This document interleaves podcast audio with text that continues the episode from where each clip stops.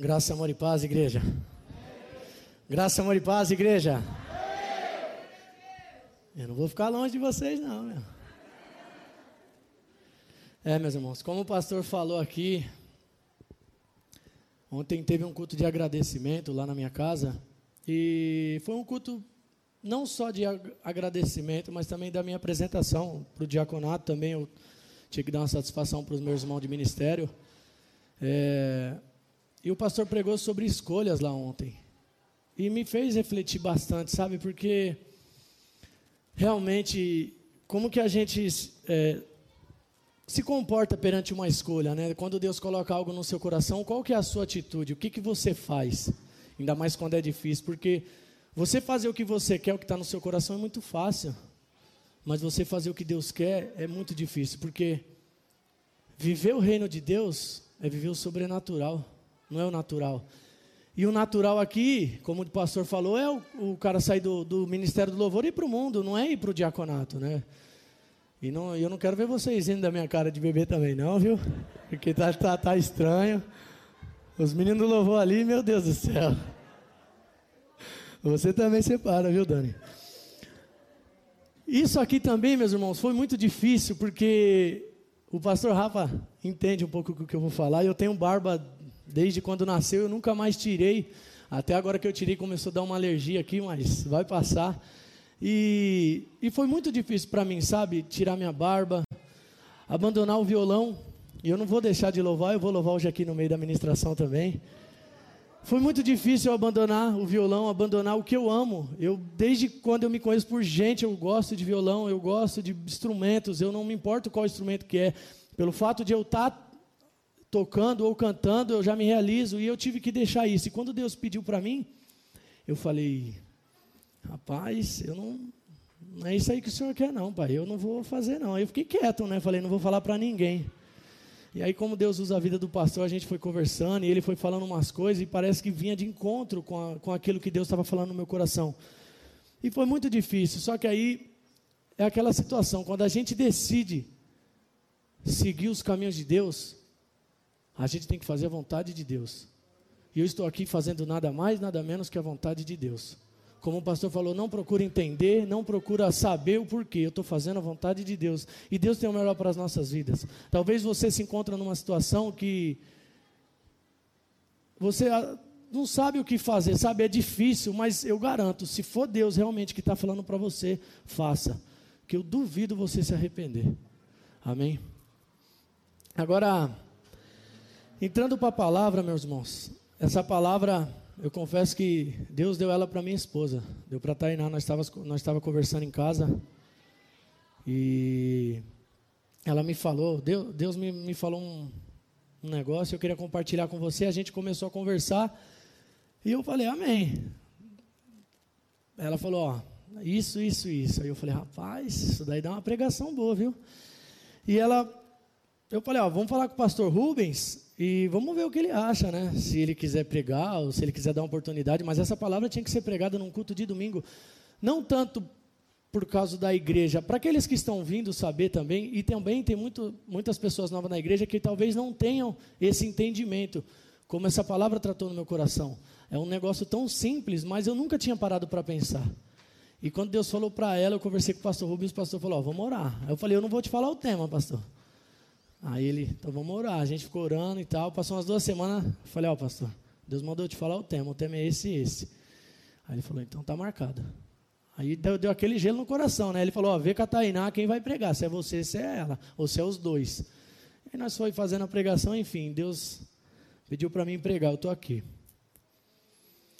Para começar, eu vou fazer uma oração, meus irmãos. Amém? Eu peço que você se concentre e esteja atento a ouvir o que Deus vai falar no seu coração. Senhor, meu Deus, meu Pai, eu consagro este momento diante da tua presença, Senhor. Eu peço que o Senhor venha usar a minha vida e que eu consiga transmitir aquilo que o Senhor colocou no meu coração e no coração da Tainá, Pai.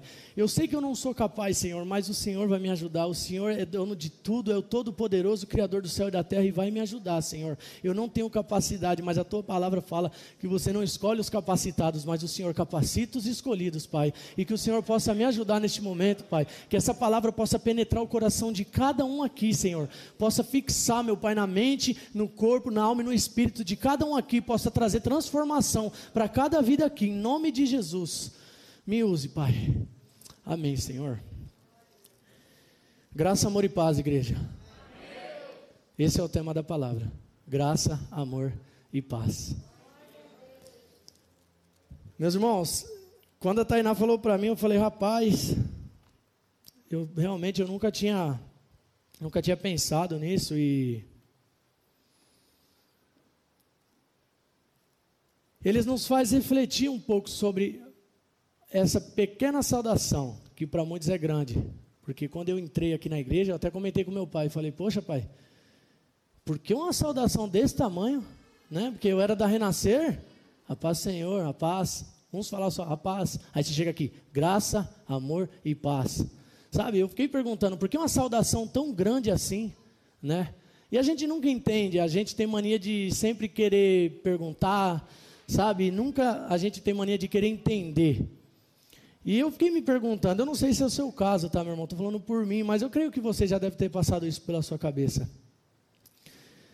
E eu quero retratar aqui alguns cumprimentos, como introdução, que se tornam rotina no nosso cotidiano. Por exemplo, bom dia, boa tarde, boa noite, oi, tudo bem? Talvez quando você pergunta para uma pessoa assim, bom dia, oi, tudo bem? Será que você está perguntando realmente se ela está bem? Ou você está falando só, oi, tudo bem? Porque muitas das vezes a gente tem mania de perguntar para a pessoa, oi, tudo bem? E é só para. Já se tornou rotina. Igual às vezes a gente chega aqui, graça, amor e paz, outra graça, amor e paz, acabou, já era. Será que você realmente sabe o que você está falando para a pessoa? Sabe o que você está profetizando para a vida daquela pessoa? Sabe? E, e, eu fiquei pensando, graça, amor e paz. Aí teve uma vez que o, o bispo Haroldo veio aqui, acho que foi no resgatão, e ele falou, graça, amor e paz. Que saudação bonita. E eu fiquei lembrando, falei, rapaz, às vezes passa uma coisa simples despercebida, né? E a gente nem percebe o tamanho da grandeza, né? Da, da, de uma pequena saudação dessa. E é que eu falei, será que essas perguntas são sinceras? Será que realmente você está desejando um bom dia para a pessoa? Porque também tem gente que quando você fala bom dia, ele tá, não está no bom dia, ele fala só se for para você. Então ele já entendeu o que você está perguntando. Mas às vezes não. Às vezes a gente não entende o que a pessoa está desejando. E quando eu falei aqui, você sabe o que você está profetizando na vida da pessoa? É isso mesmo, essa saudação é nada mais, nada menos que uma profecia para a vida da pessoa. O que é profecia? Ação de predizer, prever o futuro, que se acredita ser por meio de uma inspiração divina. Eu não conheci pessoalmente o pastor Orides, mas quem conheceu sabe que aquele homem realmente era muito usado pelo Espírito Santo. E essa pequena saudação é uma prova disso. Sabe? Olha o que Deus colocou. Por meio, primeiro pela igreja, né? Essa igreja é uma bênção, está crescendo, é o legado que o pastor Ides deixou para a gente. E também agora, por meio dessa simples saudação, me fez refletir, sabe? Que homem usado, que homem tomado pelo Espírito Santo de Deus. E essa profecia veio nada mais, nada menos por meio de um profeta, pastor Orides, Profeta é uma pessoa que proclama a verdade de Deus para outros. Essa é a intenção. Essa, isso é o que faz um profeta. Essa simples saudação é a prova que o pastor Orides era um profeta de Deus, realmente, porque tem falsos profetas. A gente tem que saber distinguir o verdadeiro e o falso profeta. A gente vê no o pastor Orides, tudo que as pessoas falam, sabe? Às vezes eu converso com o pastor Rubens, eu começo a perguntar a minha mãe às vezes falou também que quando ele pregava, ele já saía, ia para a porta para abraçar as pessoas. Sabe, a gente vê simples gestos, simples atos que realmente faz a diferença, sabe? E, e, me fez pensar né, um pouquinho mais e um pouquinho mais a fundo. E sempre quando eu tiver oportunidade, você também tiver oportunidade, sabe? Tenta é, é, conhecer as raízes, da onde a igreja surgiu. Isso é muito importante, a gente saber as nossas raízes, de onde a gente está vindo, sabe? Quando eu e a Tainá começamos a procurar uma igreja, nós somos em mais ou menos umas, umas oito igrejas, né? E eu fui procurando, procurando, procurando, que eu queria voltar e eu queria achar uma igreja que agradasse ela. Aí eu fiquei todas minhas assim, a única que eu tinha gostado mais foi a Núclea. Aí eu falei, vai ter jeito não, vai ter que ser naquela lá mesmo. E a gente foi vindo e tal, até que estamos aí, até hoje, né? Para a gente ter uma, uma prova que o pastor Orides realmente era um homem inspirado. Eu peço que você abra sua Bíblia lá em 1 Coríntios 2, do 14 ao 16.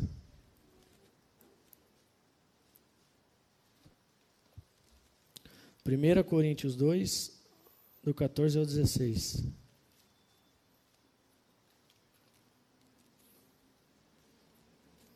Amém? 1 Coríntios 2, do 14 ao 16. Diz assim: Ora, o homem natural não aceita as coisas do Espírito de Deus, porque lhes são loucura, e não pode entendê-las, porque elas se discernem espiritualmente. Porém, o homem espiritual julga todas as coisas, mas ele mesmo não é julgado por ninguém. Pois quem conheceu a mente do Senhor que a possa instruir? Nós, porém, temos a mente de Cristo.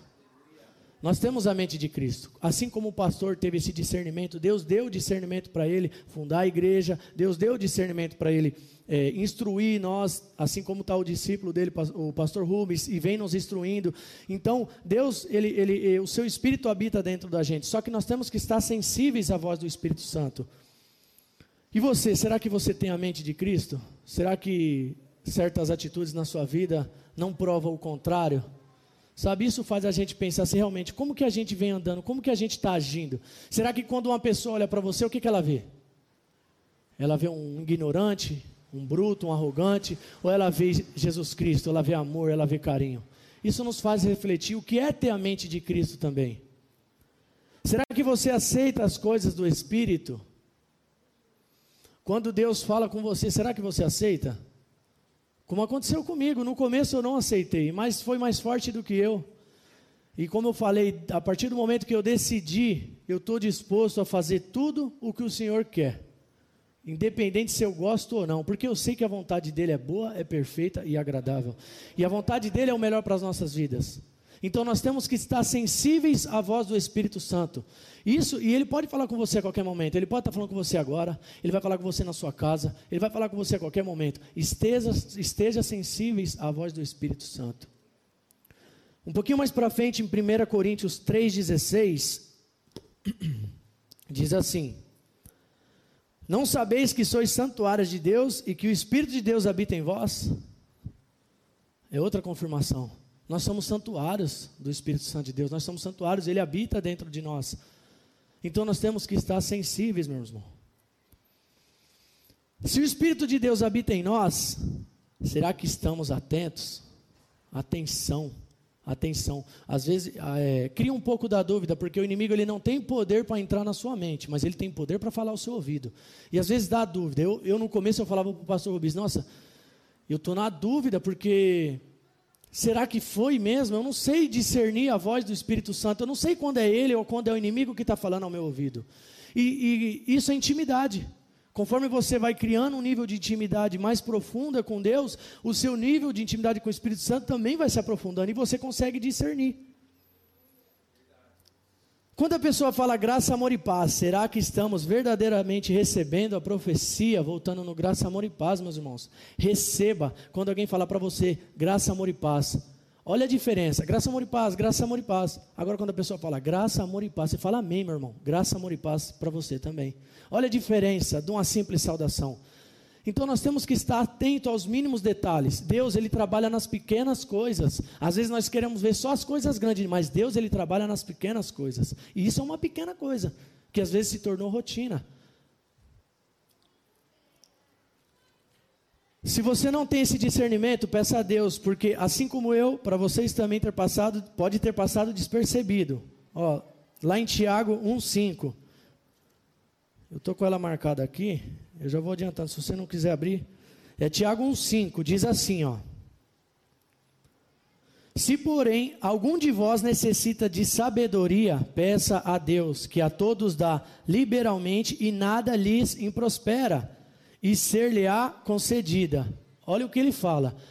Se você quer discernimento, o que você quiser pedir para Deus, pode pedir, porque ele vai te dar. Um exemplo disso é o rei Salomão. Quando Deus chegou para ele e perguntou o que ele queria, o que ele falou? Ele podia pedir carro, casa, dinheiro, ele podia pedir tudo, riqueza, ele pediu sabedoria. Deus deu sabedoria e deu Deus tudo o que ele precisava. E nas nossas vidas também. Então aqui já fala: se porém algum de vós necessita de sabedoria, peça a Deus, que todos dá liber, liberalmente e nada lhes improspera, e ser-lhe-á concedida. Ele vai conceder isso para você. Agora entrando um pouco na graça e no amor e na paz, eu vou pedir, tem como alguém pegar esse é, como que é o nome, pastor? É um papel azul que está em fora aí na parede. Os valores da igreja, está pendurado aí, por favor.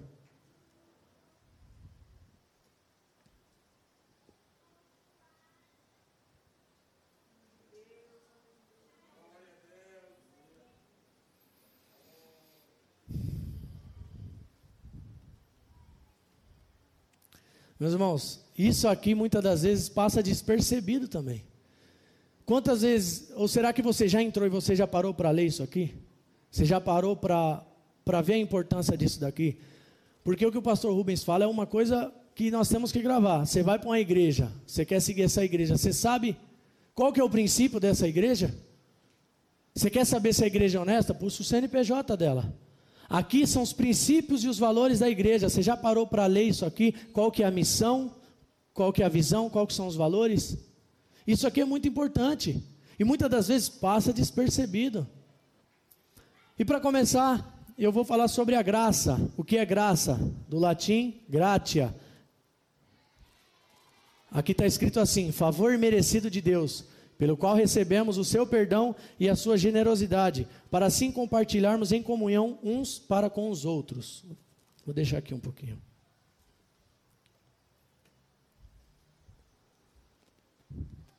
A graça é um dom, é um presente de Deus para nossas vidas. Quando compreendemos e, re e, recebemos a graça, nós ganhamos novas forças para viver a vida com confiança e esperança. O que, que é a graça? Já está falando aqui, é um favor imerecido que nos, nos dá esperança e confiança no amanhã melhor.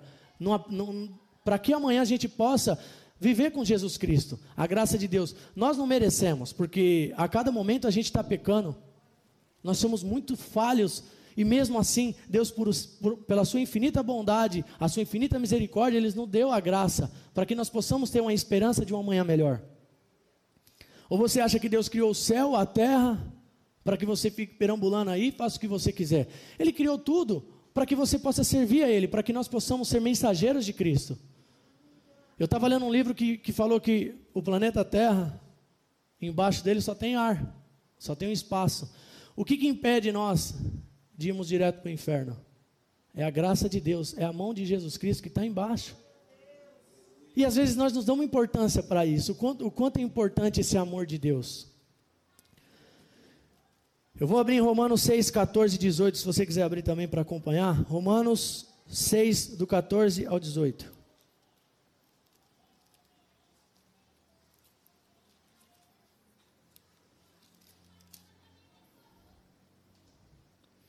Romanos 6, do 14 ao 18.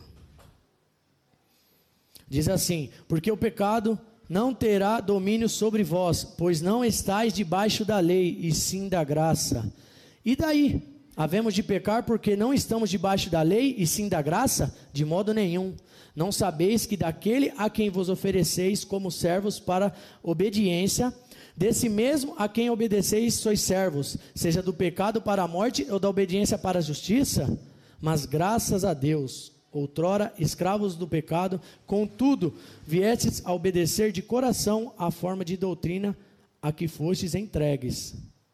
E uma vez libertado do pecado, fostes feitos da justiça. Repara nesse, na, no 15, diz assim: ó, E daí havemos de pecar porque não estamos debaixo da lei, e sim da graça? Esse é o problema de muitos. Se esconde atrás da graça para poder pecar. Ah, eu vou pecar porque Deus me perdoa. Mas Deus não é besta, não, meu irmão. Deus não é inocente, não. O, o nosso erro é achar que nós somos espertão. Mas Deus, Ele sabe. Deus, Ele sabe quando você está lutando pra, contra o pecado e às vezes você cai. Mas Deus sabe também quando você peca mesmo porque você quer e que você não está nem aí para nada. A graça não anula a lei, e você sabe quantas leis existem? Existem 613 eh, leis na Bíblia.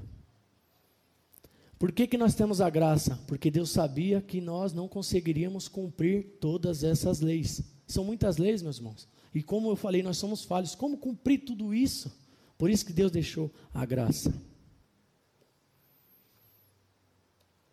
A graça sempre será a base do relacionamento entre Deus e os homens, desde a pessoa mais correta até a mais pecadora. O natural nosso é olhar para os pastores aqui e falar: nossa, esse é um homem santo, esse é um homem certo, eles estão procurando a santidade. Mas também a gente tem mania de olhar para uma pessoa na rua e falar: vixe, esse daí já está perdido. A graça é para ele, a graça é para nós, a graça é para os pastores, a graça é igual para todos. Deus deu a graça para mim, para você, para todos. É isso que nós precisamos entender. Lá em Mateus 5,17. Mateus 5,17, diz assim: Não penseis que vim revogar a lei ou os profetas, não vim para revogar, vim para cumprir. Olha o que Jesus fala: Eu não vim para revogar, eu vim para cumprir. Jesus ele veio para cumprir a lei. Se Jesus, o Filho de Deus, unigênito, veio para cumprir, quem somos nós para não cumprir? Mas nós não conseguimos, por isso que Deus deu a graça. Deus tem um amor inigualável, meus irmãos. E quando você desejar um graça, um amor e paz, lembre-se o que é a graça na vida do irmão. Quando a pessoa desejar também para você, lembra do que é a graça na sua vida, o que é a graça de Deus na sua vida. A salvação é pela graça, mas não é de graça. Eu vou contar uma reflexão aqui rapidinho como a graça de Deus age no coração humano. Imagine um quarto fechado, todo empoeirado. E de repente, vem uma primeira pessoa com a vassoura na mão, começa a varrer. E nesse momento ele querendo limpar, essa poeira sobe mais ainda, começa a ficar tudo contaminado de uma maneira que é até difícil para respirar. E depois chega uma pessoa, uma segunda pessoa. Ela vem com um borrifador de água. E ela começa a borrifar para ajudar na limpeza, baixar aquela poeira. Assim somos nós. O quarto representa o nosso coração, o coração humano.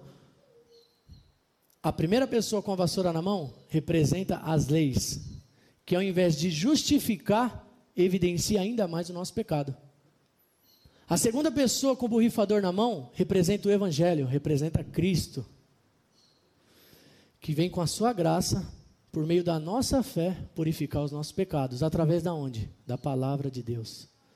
Vocês entenderam? A segunda pessoa é o Evangelho, que vem com a sua graça, por meio da nossa fé, purificar os nossos pecados através da palavra de Deus. Ou seja, aonde abundou o pecado, superabundou a graça.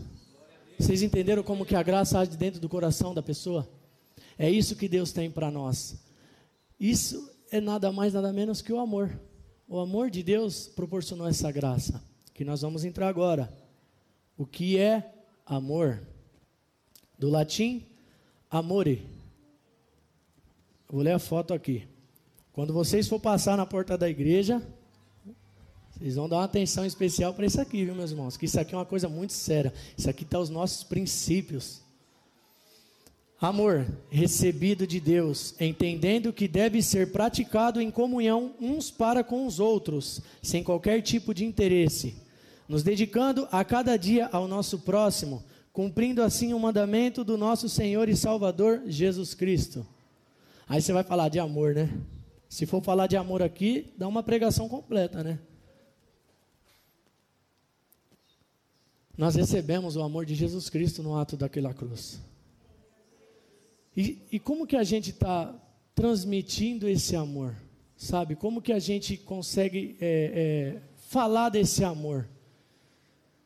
Por ações, atitudes, atos. Muitas das vezes a gente vê uma pessoa na rua e a voz do Espírito Santo de Deus fala ao teu coração e você, ah, nem ouvi, não vou ajudar não. Sabe, o amor vai muito além daquilo. Será que nós somos capazes como Abraão, de entregar o seu filho também. Deus não permitiu, mas Deus provou ele. E ele foi até lá, quando chegou em cima, o anjo travou ele. Mas não, Jesus Cristo não, Deus entregou o seu filho Jesus Cristo. Deus entregou o seu filho. Isso foi o maior ato de amor que tem, que já existiu. O maior ato de amor foi o sacrifício de Jesus Cristo. E quantas das vezes nós somos testados e provados e somos reprovados? Sabe? Como que você se comporta quando Jesus Cristo, ele quer testar você, ele quer te mostrar o amor. Porque a gente trabalha, a gente, nós temos nossas vidas, nós temos nossas obrigações, só que você acha que tudo que você faz é para você. Você acha que tudo que Deus está te dando é para você, mas Deus ele te dá casa, ele te dá um dinheiro, ele te dá um emprego para que você seja canal de bênçãos na vida das pessoas. Eu quando eu comecei a vir na igreja, antes eu, eu minha oração era para que Deus me desse uma vida tranquila, uma vida calma, uma vida em paz. Quando eu entrei na igreja, eu mudei minha oração. Falei, Deus, eu quero ser canal de bênção na vida das pessoas. Eu quero que o Senhor transforme a minha vida, que eu possa ser o diferencial, que eu possa transmitir o amor como nossos irmãos aqui do louvor, eles têm que ser a imagem de Jesus Cristo, transmitir o louvor como os pastores e como vocês. Como as pessoas estão vendo vocês na rua? Como que as pessoas olham para nós? Ela acha que nós somos o quê? A gente trabalha só para os nossos ideais. A gente só se preocupa com os nossos ideais. Muitas das vezes nós não temos coragem de tirar um, um pequeno valor do bolso para ajudar um necessitado. Nós não temos coragem de dedicar 10 minutos para uma pessoa. Não, porque hoje eu vou descansar. Hoje eu tirei o dia para descansar, mas se Deus ele está chamando, como que você quer ser o amor se você não tem um pingo de amor? Sabe? Isso faz a gente pensar, meu, como que é profundo o amor? Lá em Gálatas 2:20. Gálatas 2:20 diz assim, ó: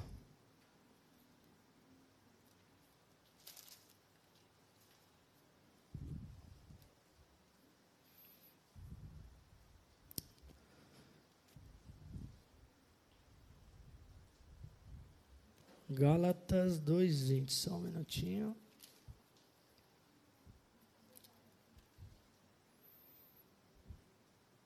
Diz assim: Logo, já não sou eu quem vive, mas Cristo vive em mim. E esse viver que agora tenho na carne, vivo pela fé no Filho de Deus, que me amou e a si mesmo se entregou por mim. É um prazer a gente recitar esse versículo. Já não sou eu quem vive, mas Cristo vive em mim. Quando Cristo ele entra dentro de você, nós temos que ter alguma diferença. As pessoas vão ver a diferença. As pessoas vão falar: Nossa, como que você está diferente? Se as pessoas não estão falando, alguma coisa tem. Será que você está realmente mudando? Será que a palavra de Deus está tá realmente tratando ao seu coração? Eu lá na empresa, eu estava trabalhando com um rapaz. Eu trabalhei quatro anos do lado dele. Eu nunca soube que ele era um cristão, a não ser no dia que ele me falou. Porque os traços dele, o jeito dele, o que ele falava, não mostrava que ele era verdadeiro cristão. Sabe? Ele não falava do amor de Deus, ele falava besteira, ele falava coisas que quem é peão mesmo do chão de fábrica sabe que o negócio é coisa feia. E o, e o cara ele mostrava não ser um cristão. Muitas das vezes a gente pensava, poxa, será que nós estamos sendo imagem de Jesus Cristo? Porque se for do jeito que eu via esse rapaz, meu Deus do céu, o evangelho está perdido. O que, que valeu o sacrifício de Jesus naquela cruz? E nós estamos levando o nome de Jesus Cristo como? De qualquer jeito. Nós estamos levando de qualquer jeito. As pessoas olham para nós e falam: misericórdia, esse cara aí não é um cristão, não. Eu falei para o pastor Rubens uma vez que o que queima mesmo o evangelho é as próprias pessoas. As pessoas olham e falam lá, por exemplo, você vê, eu falei com o Fabrício ontem, às vezes nós vemos um, um, cara de outra religião, que seja um macumbeiro, às vezes a gente vê um cachaceiro, a gente, a, nós temos mania de, de apontar, de falar, e não é assim, o amor de Deus não é desse jeito. Sabe, o amor de Deus é diferente, nós temos que chegar na pessoa, nós temos que abrir o braço, nós estamos aqui para te ajudar, tem que ser diferente, falar que Deus ama a pessoa, sabe, nós temos que saber chegar até a pessoa, o amor de Deus não é desse jeito apontando, e muitas das vezes nós temos mania de apontar lá, ó, tá bebendo ali, ó, Está na porta do boteco. Não é assim. Sabe, não é assim.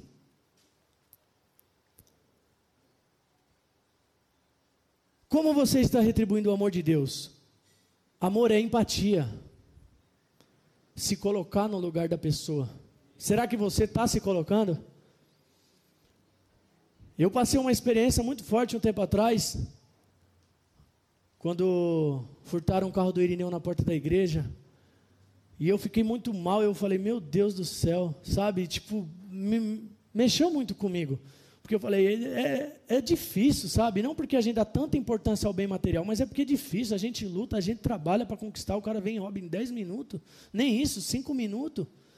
E passou, acho que um mês, furtaram o meu. Eu falei, misericórdia. Só que eu me coloquei no lugar do Rineu. naquele, naquele momento. E quando furtaram o meu, eu falei assim: Amém, Pai. Deus me deu, Deus, Deus me deu, Deus tirou. Bendito seja o nome do Senhor. Muito obrigado pelo tempo que eu fiquei com esse carro. Então, a empatia é se colocar no lugar da pessoa. Será que você se põe? Como eu falei, eu mesmo fiquei 10 anos da minha vida em porta de boteco, em escola de samba. Então, às vezes eu, eu vejo os meus amigos na, na, na, na, porta do bar, eu não tenho maneira de julgar, porque eu também já estava lá. Às vezes a pessoa não passou por aquilo e acaba julgando, acaba falando. E esse não é o amor. Se você quer trazer a pessoa para a casa de Deus, não é dessa maneira. Porque eu, quando eu estava na porta do bar, quando eu estava na escola de samba, muita gente já chegou em mim e falou: o macumbeiro lá, ó, irmãos de igreja. Sabe? E não é, esse nunca foi os meus princípios. Eu cheguei até ali por outro propósito, eu queria tocar. E aí as coisas foram acontecendo. Mas muitas das vezes me magoava. Entrou um rapaz uma vez na sociedade bíblica, que não está mais lá, o apelido dele era até João Batista. O pessoal apelidou de João Batista. Quando ele via, ele viu minha tatuagem que eu tinha, já era. Esse aí vai direto. Fez a besta fera no braço. Esse é o amor de Deus? Será que Jesus ia falar assim comigo? Eu errei, eu fiquei 10 anos errando. Mas amor é empatia, é se colocar no lugar da pessoa, sabe? E às vezes ele me apontava, não, porque tem que ir para a igreja duas vezes por dia. Ele disse que é duas vezes por dia. Não, porque senão que não sei o quê, sou virgem até hoje, sigo tudo certinho. Amém. Deus te abençoe pelo seu sacrifício. Mas, tipo, apontando em todo o tempo. E muitas das vezes não é assim. Amar, o amor é perdão. Como que você se importa, ou como que você se porta no meio de uma situação dessa? Como que seu coração está? A primeira coisa, eu não estou falando isso para me engrandecer, mas a primeira coisa que eu fiz quando eu entrei na igreja, eu falei, eu vou pedir perdão para todo mundo. Eu estava brigado com uns três, quatro caras, e tinha um cara que me tirou do sério, que eu falei assim, rapaz, vamos lá embaixo, eu você, agora que fiquei doido, pastor. Falei, agora eu vou pegar ele. E os caras não deixou e não aconteceu. Ele me, ele me desrespeitou de uma maneira que me magoou e eu fiquei doido com ele. E eu tava, tinha tomado uns negócios, eu estava mais bravo ainda, né? Que o cara bebe e fica macho, né? Aí, meu, Primeira coisa que eu fiz foi pedir perdão para esse cara. E para chegar nele? O cara me olhava assim, e eu também olhava assim para ele. Mas eu falei, rapaz, Deus me ajuda. E Deus falando comigo, vai pedir perdão. Vai pedir perdão. E eu comecei pedindo para as pessoas que era mais fácil. Pedir para um, pedir para o outro. Né? Porque não, não, não pode ir no mais difícil primeiro, vamos devagar, a gente tem que ter estratégia. O Espírito Santo de Deus também dá estratégia, viu? Nós temos que ter estratégia. Aí eu fui, falei, e aí, meu? Meio jeitão assim, né? Aí ele falou assim, e aí? Aí eu falei, quero te pedir perdão, meu. Quero te pedir perdão pelo que eu fiz, se eu te desrespeitei, sabe? Se eu te chamei para porrada. Eu não quero ser mais essa pessoa, sabe? É, foi muito difícil, meus irmãos, mas eu falei o que estava dentro do meu coração. E eu esperava um perdão dele. Ele não me pediu perdão. Mas amém. O perdão é o que? É liberar o perdão. Hoje a gente conversa, a gente tem uma amizade, não, nunca aconteceu mais nada. Mas eu esperava, porque na minha opinião ele me magoou. Mas se você for esperar o perdão de alguém para você pedir perdão, você não vai pedir perdão nunca. Porque nós temos que liberar o perdão. Isso é ser imagem de Jesus Cristo. Isso é mostrar o amor de Jesus Cristo. Perdão, perdão. Você fala que perdoa, mas é a pessoa lá e você aqui. Você não quer nem olhar para a cara da pessoa. Não, deixa essa pessoa para lá, eu não quero chegar perto dessa pessoa. O perdão é muito mais que isso. O perdão é muito mais que isso.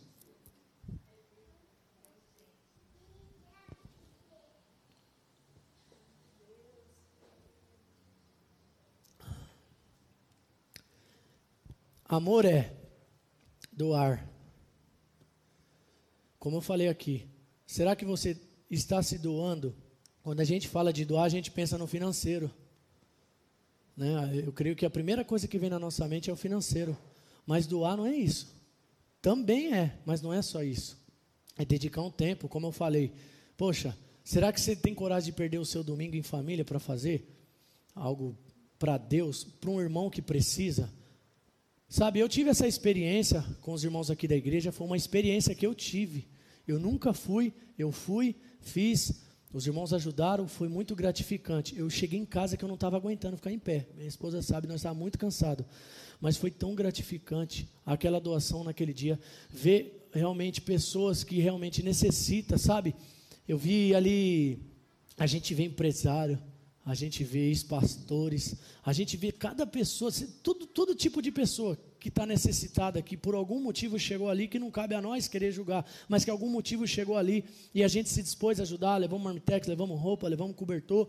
Isso é um simples ato, mas às vezes a gente fala, pô, eu não vou não, domingo, eu não vou perder meu domingo não.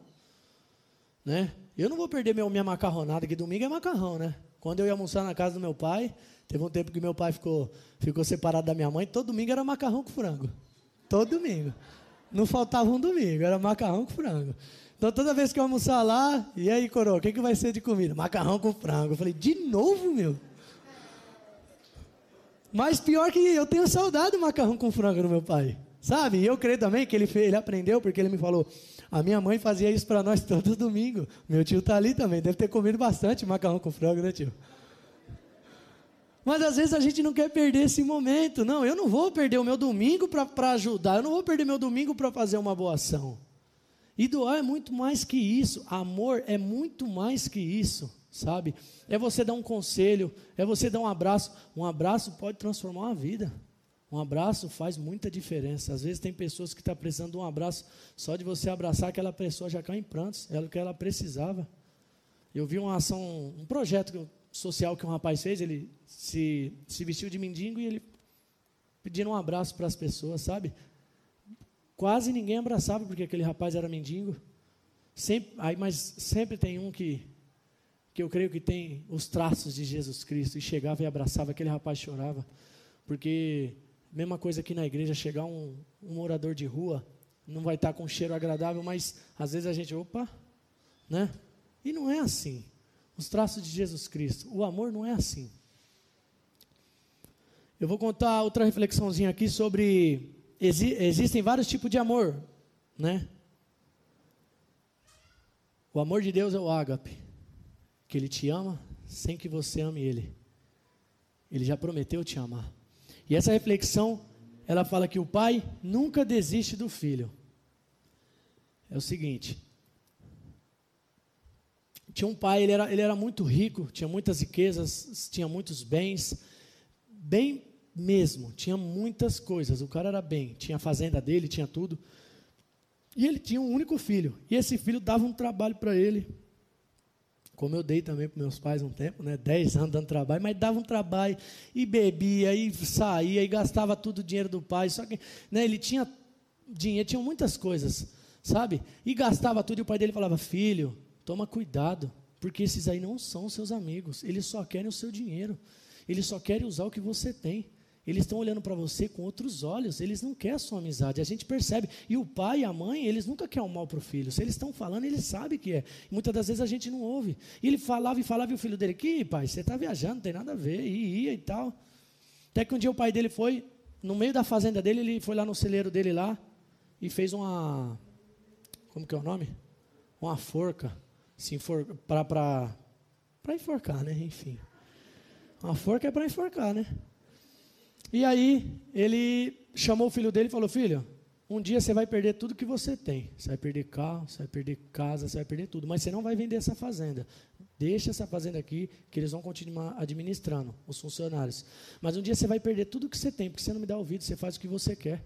Você não está nem aí porque eu falo. Você sai, você se diverte, você não está nem aí, você não pensa no amanhã. Um dia você vai perder tudo que você tem. Mas o dia que você perder, que você se encontrar numa situação no, no, fundo do poço, você vai vir aqui e você vai se enforcar.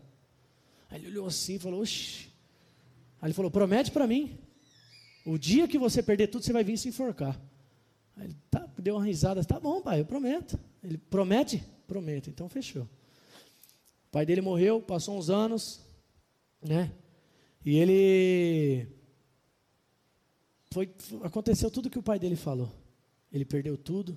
Ele chegou numa situação que né, muitas das pessoas não, não querem. E, e, passar pelo que, que esse rapaz passou. Sabe, como eu também me vi. Os 10 anos que eu fiquei no mundo, eu cheguei numa, numa hora, porque o inimigo ele é assim, ó. Quando você sai da igreja, é tudo maravilha. Ou quando você está no mundo. Eu estou falando pela minha experiência quando eu saí da igreja. Era tudo bom, era tudo maravilhoso. O homem, né? O homem gosta, né, de uma mulher e tinha mulher e tinha isso e bebida e eu estava trabalhando, tinha dinheiro, era tudo um mar de rosas. Mas tem um dia, teve um dia que o inimigo fez assim, ó, mas deu no meio das minhas duas pernas. Eu perdi tudo, eu, eu caí na castelo de moto, mas não aconteceu nada, mas a moto arrebentou.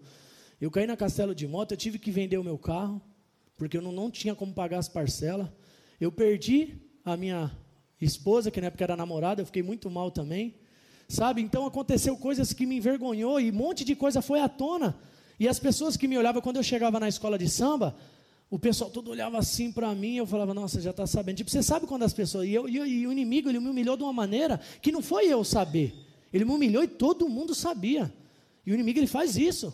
Os jovens de hoje não têm noção disso. Ah, eu vou sair porque o mundo é da hora, o mundo é legal, eu vou lá. Vai mesmo, vai mesmo, que na hora que ele te humilhar, você vai ver.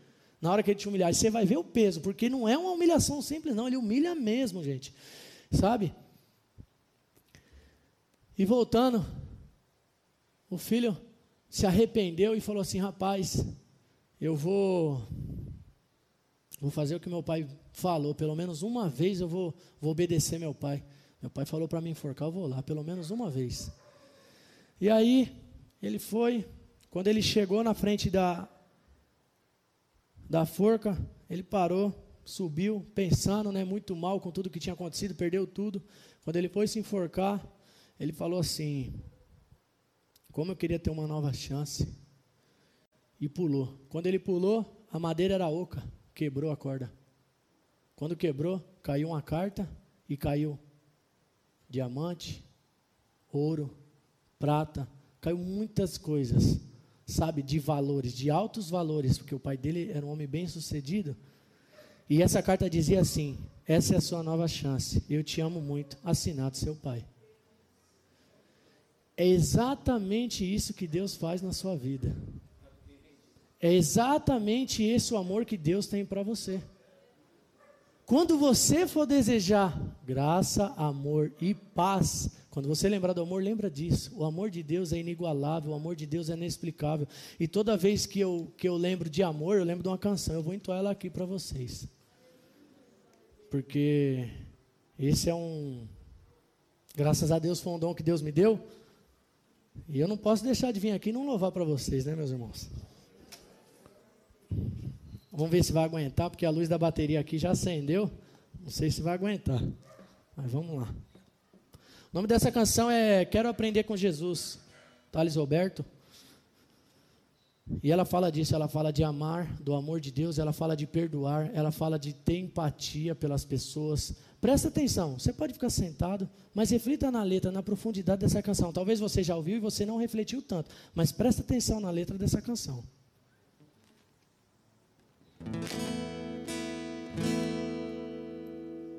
Quero aprender com Jesus. Eu quero seguir os passos de Jesus. Ele é amor e eu quero ser também. Ele ensinou que tudo é nada sem amar.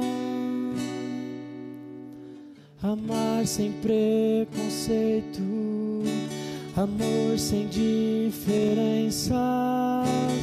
Quero aprender a perdoar com Jesus.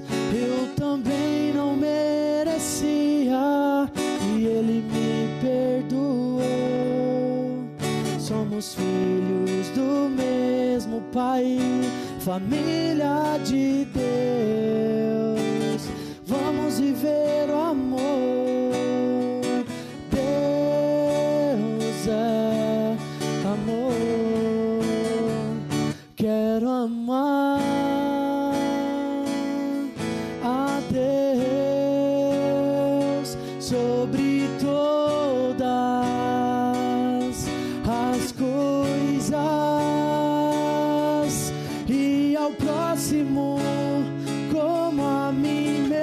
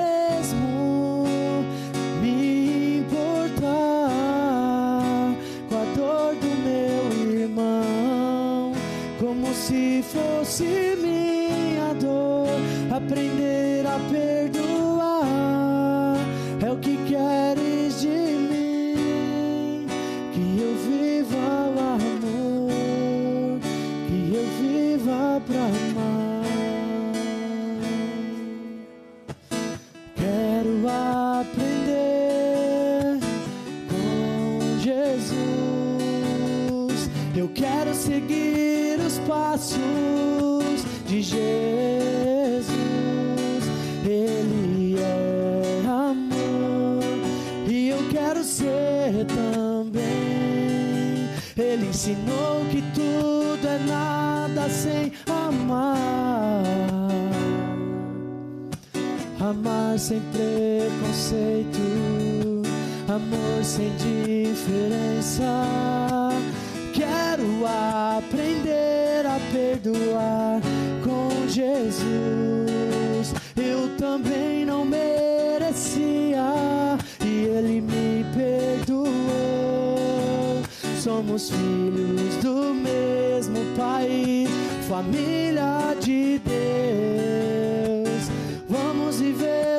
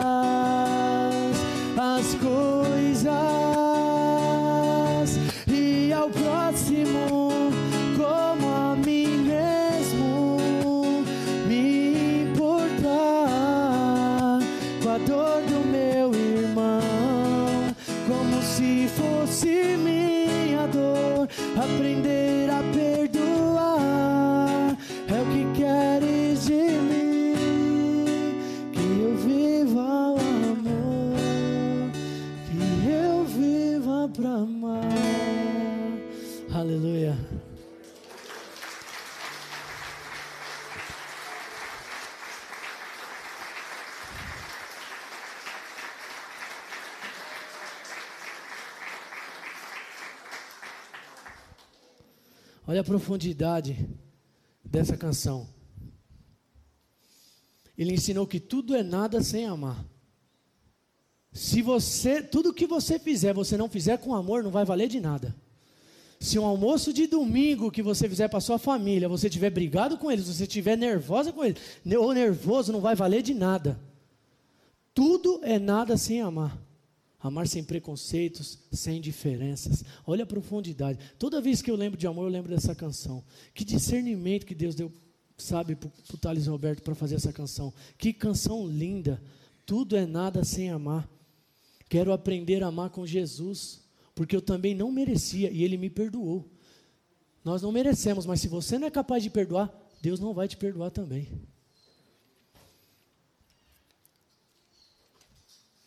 E agora, o que é paz? Paz do latim é pax. Vou ler mais uma vez aqui, meus irmãos. Estou lendo aqui, eu tenho ela aqui anotada, mas eu vou ler aqui para vocês verem a importância disso daqui. Paz, transmitir como pacificador a paz do nosso Senhor e Salvador Jesus Cristo, que excede todo entendimento, que, que guardará os nossos corações e as nossas mentes em Cristo Jesus, conforme Filipenses 4, 7. Paz, agora eu fui pesquisar para ver na internet. Ali é de acordo com a palavra de Deus. Na internet diz assim: é geralmente definida como um estado de calma ou tranquilidade, uma, ausência de perturbação ou agitação. Quando escolhemos viver segundo os ensinamentos de Cristo, a paz é consequência. Se a gente não vive de acordo com a palavra de Deus, nós vamos ter paz. Se você vive uma vida conturbada, se você vive uma vida atormentada, se você não tem paz, é porque você não vive de acordo com a palavra de Deus. Está explicado. Olha a solução aí. Você vive cheio de problemas, cheio de preocupação, quer que acabe tudo? Vai viver a palavra de Deus. Está explicado. Olha aí a solução. Está vendo como que é fácil? Mas e para você meditar dia e de noite, como diz a palavra de Deus? Aí precisa um pouco mais. Precisa se dedicar um pouquinho mais. O que tira a sua paz? Eu achei algumas coisas que pode tirar a nossa paz. Você com certeza vai identificar com uma dessa, que diz assim, ó. Briga de família, falta de dinheiro, dívidas, amor não correspondido, ciúme, medo da morte, fofocas, doença sem diagnóstico ou previsão de cura, entre outros. Tem muitas coisas que tiram a nossa paz. Mas essa daqui que me falou comigo, o medo da morte. Se você tem plena certeza da sua salvação, você não vai ter medo da morte. Não é verdade? E aí, para você ter plena certeza, vamos estudar a Bíblia. Será que eu estou vivendo de acordo com a vontade? Claro que vai ter o julgamento. Mas Deus, Ele, ele nos mostra quando a gente tem plena certeza da nossa salvação sabe? E a gente não vai ter medo da morte. Briga de família também é uma coisa que misericórdia, que tira muita paz da gente. A gente tem que conviver com a pessoa ali e, e às vezes a gente está brigado, mas o que, que a gente tem que fazer? Perdoa, perdoa a pessoa. É difícil, mas perdoa. Você não é obrigado a ficar ali, ai, não, mas perdoa. Tenha um bom dia, uma boa tarde, uma boa noite. Um bom dia. Não, bom dia. Bom dia, tudo bem, Dani? Como que você está, Dani? Não é verdade? A verdadeira paz só encontramos em Cristo. Está lá em João 14, 27.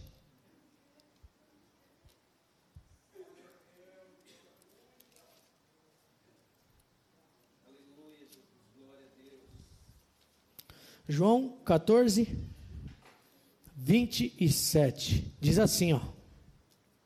Deixo-vos a paz, a minha paz vos dou. Não vou lá dou como. Calma aí. Não vou, vou lá, dou como a dar o mundo. Ou seja, a paz de Deus não é, paz, não é igual à paz do mundo. A paz de Deus é diferente. Acho que é um dos maiores problemas que nós temos na nossa vida, que, tira, que, que atormenta a gente, é viver sem paz. Você chegar dentro, a sua casa é o seu reino. Se você não tem paz dentro da sua casa, sabe? É o lugar que você tem descanso, é o lugar que você tem que repousar. Se você não tem paz dentro da sua casa, alguma coisa está errada. Mas você que é homem, você que é o sacerdote, você tem que resolver isso aí. Não adianta você ficar culpando sua esposa, não. Não adianta você culpar seus filhos, não. A responsabilidade é sua. E dentro da sua casa, você tem que ter sua paz. Se você não tem paz dentro do seu lar, meu, poxa, eu, eu, meu momento de descanso, eu vou fazer o quê? Chegar em casa, eu vou ficar perturbado, eu vou ter que sair para a rua para poder me desestressar. Não é assim. Nosso lar é nossa paz, é o nosso reino.